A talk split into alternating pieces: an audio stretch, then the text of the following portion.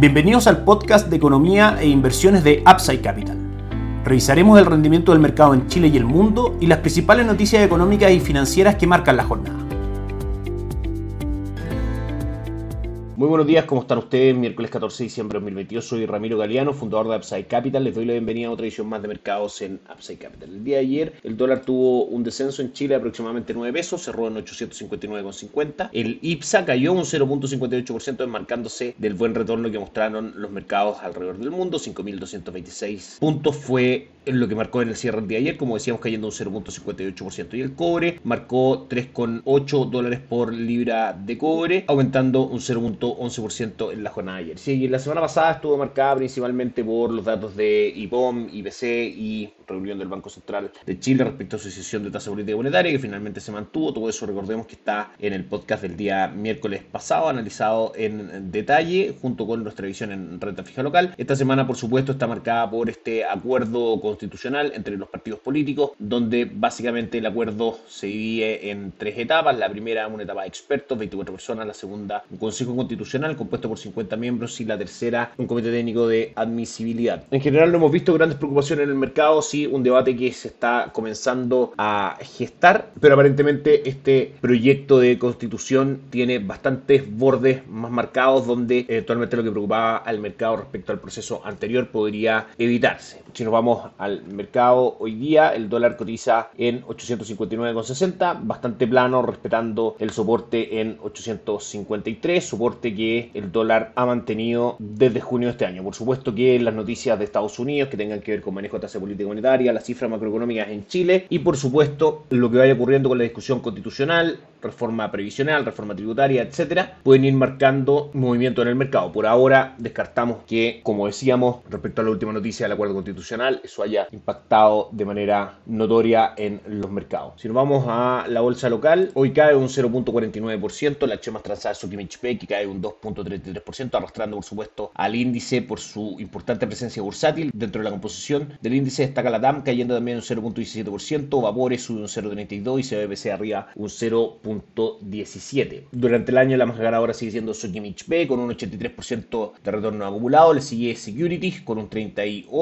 38.66% y Aguas con un 35.44%. El retorno del el IPSA durante el año como índice ha sido de un 21.3%, un excelente año para la bolsa local en cuanto a retorno. Si nos vamos al cobre, hoy día mantiene su fuerza compradora subiendo un 0.25%, cotizando en 3,85% y el dólar index marca esta hora caída del 0.11%. En Upside Capital somos asesores independientes de inversión para personas y empresas que invierten en el mercado financiero tanto local como global. No administramos con instrumentos propios ni recibimos el dinero de los clientes, hacemos asesoría objetiva y sin seco buscamos la mejor alternativa de inversión para cada uno de ellos y los ayudamos llevando sus inversiones a algunas de administradoras de fondos asociadas con Upside Capital como la Red Vial y Tau Principal, entre otros. Luego mantenemos una constante comunicación con nuestros clientes, realizando supervisión y seguimiento de su estrategia de inversión y de sus operaciones a través de nuestro equipo de atención a inversionistas. Bienvenidos a una asesoría objetiva sin sesgo y con una mirada global. Bienvenidos a Upside Capital. Suscríbete a nuestras redes sociales, el link en YouTube, Instagram y Spotify. Visítanos en www.upsidecap.cl, déjanos tus datos y te contactaremos para conversar.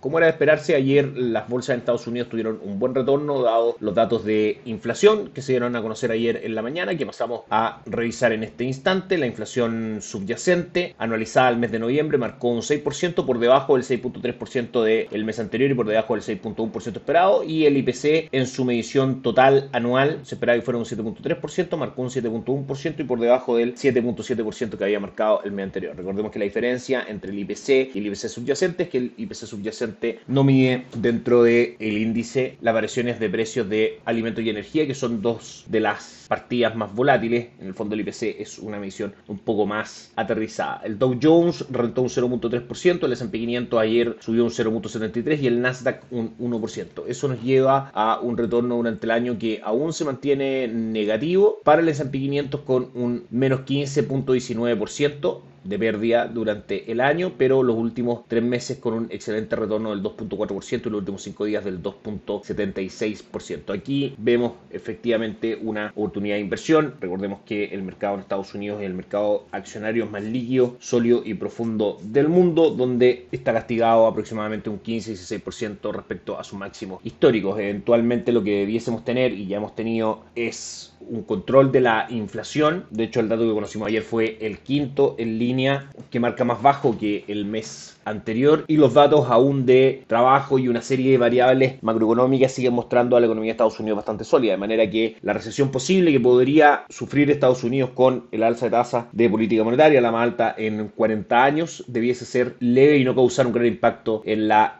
economía. El día de hoy tenemos otra noticia también bastante relevante, la decisión de tasa de política monetaria de la Reserva Federal que se va a dar a conocer a las 4 de la tarde hora de Chile. También tenemos proyecciones económicas de la Reserva Federal y a las 4 y media de la tarde la rueda de prensa de Jerome Powell, el presidente de la Reserva Federal. Las expectativas del mercado son que el alza el día de hoy sea de 50 puntos base, a diferencia de las cuatro anteriores que fueron de 75 puntos base y por supuesto que el foco va a estar atento en las proyecciones económicas y también en lo que vaya mostrando el mercado respecto a cómo seguirán manejando la tasa de política monetaria. De todas maneras, eso marcará el devenir de los mercados en los próximos días. También en noticias importantes, tuvimos también una disminución de la inflación en el Reino Unido, se esperaba 10.9%, marcó un 10.7% por debajo del 11.1% esperado, una buena noticia en ese sentido. Por último, hoy día en la noche vamos a tener índice de producción industrial en China que claramente puede causar algunos movimientos en el cobre y eso repercutir en el valor del dólar en Chile. Por último, vamos a repasar los mercados alrededor del mundo. En esta jornada con Asia, el Hansen de Hong Kong subiendo un 0.39, el índice de Shanghai avanzando un 0.01% y el Nikkei 225 avanzando un 0.72. Europa tiene una jornada de caídas con el DAX alemán retrocediendo un 0.39%, el Eurostock 600 cayendo un 0.14. El IBEX 35 de Madrid es la única plaza en Europa que está positiva subiendo un 0.2%. Y Estados Unidos comenzando la jornada, el Dow Jones sube un 0.41%, el S&P 500 sube un 0.56 y el Nasdaq sube un 0.56 a la espera también de, como decíamos, lo que ocurre con la Reserva Federal. Eso de todas maneras va a ser la noticia que marque el rendimiento del mercado el día de hoy y en lo que quede de semana. Que esté muy bien, nos encontramos mañana para revisar esa y otras noticias. Chao, chao.